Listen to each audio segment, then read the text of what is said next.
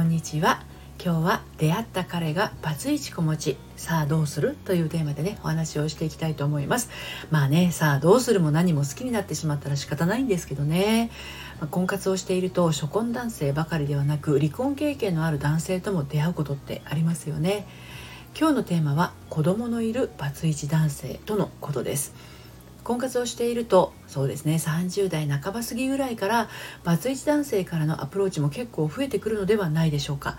なかなか実ることのない婚活に疲れを感じ始めていたり年齢的にも厳しい状況を体感し始めていたりするとそういった現実があるととても悩ましいと思います。そんな中たまたま出会った人がバツイチ男性プラス子供ありだったらどうしましょう。やっぱり大変なんだろうなって思う気持ち。あと自分の周りにバツイチ子持ちの男性と結婚した人がいない。だから聞ける人がいない、ね、そんな状況もあるかもしれませんね。で全てが想像というか、まあ、想像すらできないみたいな。未知の世界すぎて正直わからないという状況かもしれませんね。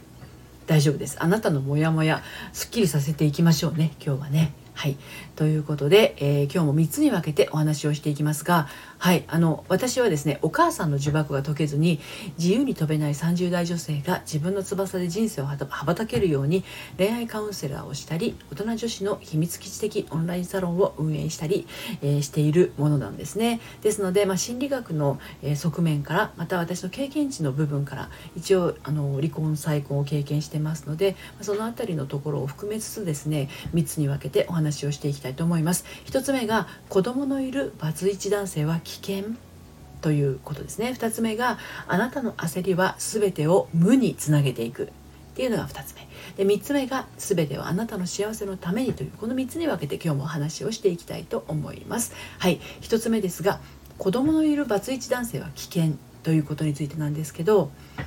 なんかねリスクしかないんじゃないかっていう意見も多そうなんですけどではそのリスクとは具体的にどんなことなのかちょっと挙げてみたいと思います。えー、っと10個ぐらいちょっと挙げてみたいと思います。あなたはどう思いますか？1つ目。離婚理由によっては結婚に不向きな男性なのではないか。2つ目。子供がいることで養育費支払いがあれば経済的な負担が大きいのではないか。はい、3つ目。元妻に何かあった場合その子供を引き取らなければならない可能性。4つ目。子供したとしごめん間違えました。結婚したとしても子供との面会などで元妻と連絡を取り合う必要があるんじゃないか。5つ目。相手に子供がすでにいるということでもう子供はいらないと感じているかも。6つ目。元妻の子供と自分の子供に対する彼の関わり方はどうなのか。はい。えー、次が子供への養育費負担を自分も被ることになる可能性。それと養育費負担があることで結婚生活における費用は自分が多く支払う可能性があったりするのかも。ね、それから相手が亡くなった時の遺産問題。なんかなんか泥臭い話になってきましたけどね。それから相手の親に元妻と比較されるかもしれない問題。ね、主に経済面とか精神面の負担があの懸念されるんじゃないかなって思うんですね。で実際にあなた自身がこれに耐えられるかどうかなんですよねもうそれしかないと思うんですね。はい、で今挙げたいろいろなことねちょっともう一回聞き直したいとかねあるかもしれないんですけどこのことについては私のあの書いている公式公式サイトのコラムでも綴ってますので読むセラピーとしてねですので読んでみたいあなたはね概要欄のリンクからも、まあ、ちょっと目で追いながら確認してみてください。はいでね何より大事なことはねこれなんですよ。はい申し上げます。バツイチであろうと相手に子供がいようと彼しかいない彼とどうしても一緒になりたいっていうねはいこの気持ちは全ての悩みを払拭するくらいのパワーがあります。うん、でこれ単なる愛情の盛り上がりって思うかもしれないんだけどっていうよりかはつまり覚悟なんですね。うん、自分のそういった覚悟があるかどうかなんです。ただこの覚悟はねあなただけが持っているだけでは弱いんですね。はい、もちろん相手にもそういった覚悟が必要だと思いますよ。はい、で2つ目の「あなたの焦りは全てを無につなげていく」これちょっと怖いタイトルですけれどどんなことどんなことが言いたいかっていうと30代半ばの頃って揺れると思うんですよ。うん、子供ね自分の子供が欲しい。40歳までにはなんとか。っていう思いの女性も多いでしょうしもう自分の子供は諦めたわ。だからバツイチ男性も視野に入れなければ結婚なんて一生できない。っていうふうに思い始める女性もいらっしゃいます。うん。いや単なるねバツイチ男性だったら初婚男性とあんまり変わらないと思います。もちろん離婚理由が何だったのかは聞いておいて損はないと思いますよ。ね。ただこの離婚理由を聞くっていうのは実はあんまり当てにならないんです。なぜなら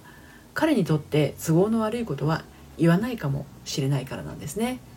例えば彼の浮気とか DV 借金彼の実家が根源で元嫁が出ていったなどの場合ですね。知り合って間もないあなたにあえて言わないんじゃないでしょうかね。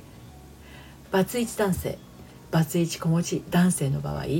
まあ、もちろん逆のねバツイチ女性。バツイチ子持ち女性もですけれどある程度ラフにお付き合いしてみないと見えてこないものがたくさんあるんですね。だから一気に詰めて深い仲になるんではなくてある程度こう友人関係の時期を重ねて人間性を見ていく必要があります。その中であなたが相手の価値観を受け入れられるの受け入れられるのか相手の子供のことを彼の一部として受け止めることができるのかそういった判断ができていくんだと感じますね。いくら彼のことを大好きでもスピーディーに、えー、相手の子供まで愛してるっていうふうにはなかなかなれないと思います。子供を扱ったことのないあなたにとってはもう当然未知の世界ですからね。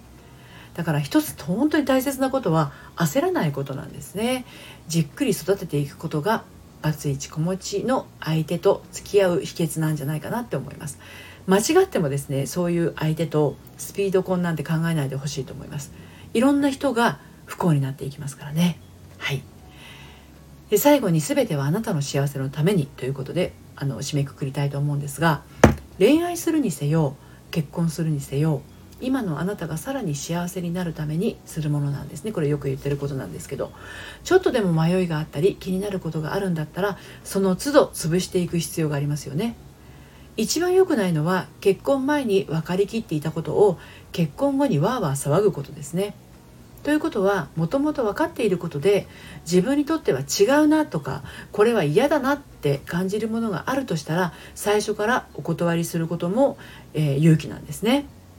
あなたにとって彼が結婚相手として合わない、えー、そう判断できた時点で終える勇気。これもまた大切な選択と決断だと思いますね。でもその決心はあなただけではなく彼や彼の子供の幸せでもあるんですね。双方納得づくの幸せをお互いに手繰り寄せていく。これを焦らずに重ねていってください。はい、ということで今日は出会った彼がバツイチ子持ちさあどうするというテーマでお話をしてきました。バツイチ子持ちと結婚して幸せになっている初婚女性もたくさんいます。ですがやっぱりやめておけばよかったとなったり揉め事が増えてストレス半端ない女性もいらっしゃいます。あなたが幸せになる覚悟を決めていたら結婚してからも揺らぐことはありません。もしちょっと迷っちゃうなでも諦めきれないなっていう場合はねご相談ください。そして、えー、私のやっているオンラインサロンの方でもですね、えー、一人じゃなかなか進めない一緒に頑張る仲間が欲しいちょっとしたヒントが欲しいという方がですね、えー、参加してくださっている心の遊び場というオンラインサロンがあります、え、こちらは30代からの大人女子向けの秘密基地です。現在初月無料でお楽しみいただけますので入ってみたいなっていうあなたはね概要欄から遊びに来てください。今日も最後まで聞いていただいてありがとうございました。それではまたさようなら。